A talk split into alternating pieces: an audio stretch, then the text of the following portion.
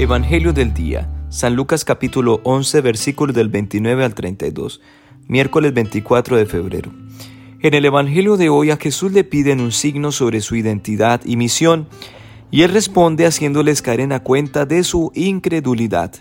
Recordemos que Jesús conoce el corazón de las personas, entiende sus convicciones, sus intenciones y sus motivaciones, y la pregunta no va encaminada a la fe, sino que expresa la cerrazón del corazón humano.